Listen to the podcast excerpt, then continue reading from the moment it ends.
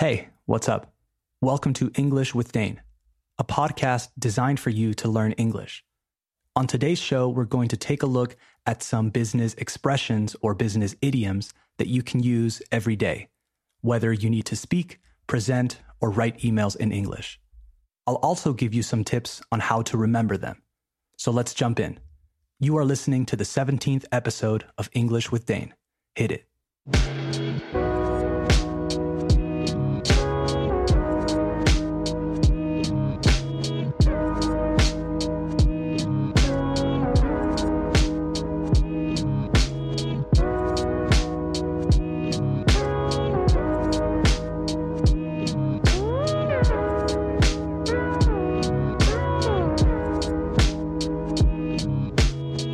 Okay, we have officially started the show, and today's show is about business expressions. I decided to do an episode about this because practical English is the best English, and this is something that my students are normally very interested in, as they usually have to speak English in work related situations. So let's start. The first expression is to carve out a niche or niche. Both pronunciations are acceptable.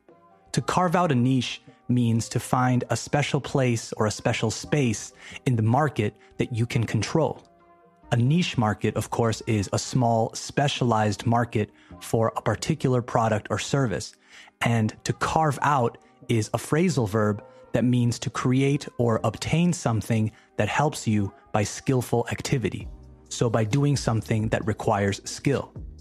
You may have heard the verb to carve, as in they carved a table from a big piece of wood, tallar in Spanish. So to carve out a niche. Examples. He hopes to carve out a niche for himself as a leading researcher in his field. Or that designer carved out a niche with his new fashion line. Okay, next business expression. The bottom line.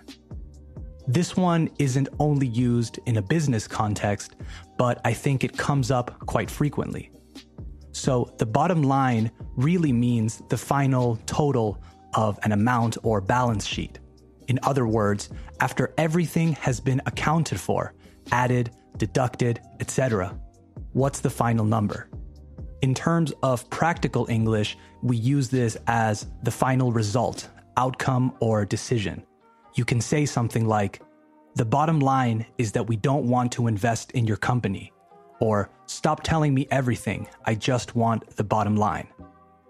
I also hear parents using this expression with their children sometimes. They'll say something like, no, and that's the bottom line. Okay, on to the next one. I really like this one. To cut corners. To cut corners means to do something in the easiest, cheapest, or fastest way. To do something without paying attention to important details. It's the opposite of being thorough. If you are thorough, you are someone who does something with complete regard to detail, to protocol, to regulations, etc. But if you are someone or a company that cuts corners, then you act with little attention to detail and in the easiest way possible. An example I don't want to work with them anymore they always cut corners when it comes to regulations. Another example from the movie Goodfellas, Uno de los Nuestros here in Spain, they say, Our husbands weren't brain surgeons, just blue collar guys. The only way they could make real extra money was to go out and cut corners. Okay, next one. I have two very similar ones, so I'm going to give them to you at the same time. To be ahead of the curve and to be ahead of the pack. Now, they're very similar, and in a way, they can be almost interchangeable, but they are two different expressions. To be ahead of the curve means to be more advanced than the competition, and to be ahead of the pack means to be better or more successful than the competition. An example with to be ahead of the curve. We are investing a lot of money into research and development because we want to stay ahead of the curve. Now, one with ahead of the pack. They have been ahead of the pack for so long, they have forgotten how to compete. So, one means to be more advanced, maybe in terms of vision, technology, business model, etc., while the other one means to be more successful than the rest. You can really see the difference when you use them together. You need to be ahead of the curve if you want to be ahead of the pack. Okay, next one. To get the ball rolling. This one is very visual, I think. You can imagine what it means. It means to start something like a project or a meeting. It usually indicates that you are starting from zero. You could say something like, okay, once we get the ball rolling, we can call them and give them our proposal. Or maybe you are in a meeting and you say something like, okay, let's get the ball rolling with some introductions. There's another expression here that you can use if you don't like that one to get something off the ground. It essentially means the same thing to start a project or a business, maybe. You could say something like, after we get this project off the ground, we can focus on the next one. The last one is loophole, more specifically, a legal loophole. A legal loophole occurs if a law is unclear or if it omits information. So you can use it in a sentence like this Some people say that legal loopholes are preventing very wealthy people from paying taxes. So, we covered eight different business expressions or idioms to help you navigate those waters at work. Let's go over them very quickly before we move on. To carve out a niche or niche, to find a space in the market and control it. The bottom line, the final result, the most important thing. To cut corners, to do something the cheapest, fastest, and least difficult way with disregard to detail. To be ahead of the curve, to be more advanced than the competition. To be ahead of the pack, better or more successful than the competition. To get the ball rolling, means to start something, usually from zero.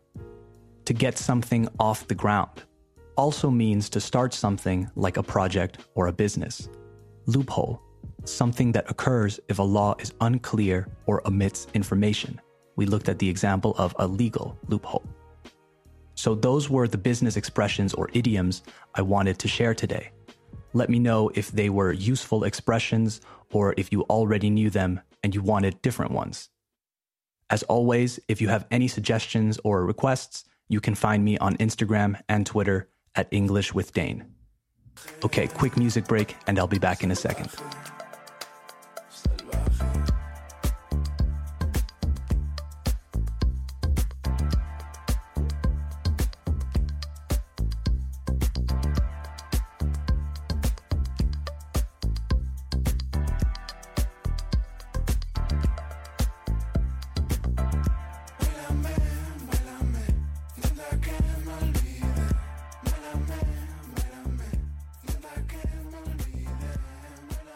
I'm back.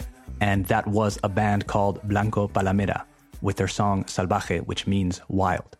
You can find them on Spotify. I'll write the name in the description of the episode. Okay, so I wanted to talk a little bit about how to learn expressions and idioms. I think a lot of people take the approach of learning a few different ones and then hoping they remember to use them in conversation. That's okay, but that's a very difficult way to learn. I think an easy way to learn expressions is to learn them in chunks or in groups. In my experience, learning things in chunks makes them easy to learn because they have context. Learning in context is the most important thing. If we can't find a relationship between the things we learn, it becomes a much more difficult task you should learn expressions with other expressions that have the same or a similar meaning or context. This is one of the reasons I decided to group eight business expressions and find a few pairs that are very similar, right? To be ahead of the pack, to be ahead of the curve, for example, to get the ball rolling and to get something off the ground. Learning English is already difficult, as is learning languages in general. But if you can change your approach, change your focus, and use your time more efficiently, it becomes a little bit easier. This isn't just me saying this, by the way. I did some research, and combining things in groups or chunks when learning is a studied technique. It's called chunking.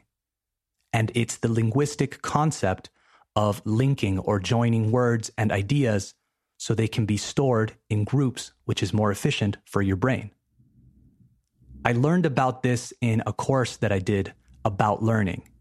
And apparently, by doing things like this, we can essentially learn how to learn and become more efficient in other areas of our lives too. I advise you to do some research about learning how to learn because it will really blow your mind. Okay, that's the show for today. Tune in on Saturday for episode 18 of English with Dane.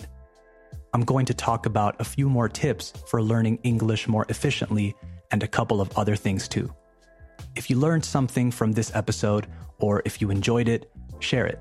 If you didn't like the episode, that's cool too. Remember to support the show by giving it a five star review on Apple Podcasts and leave a review. Okay, talk to you soon. Bye bye.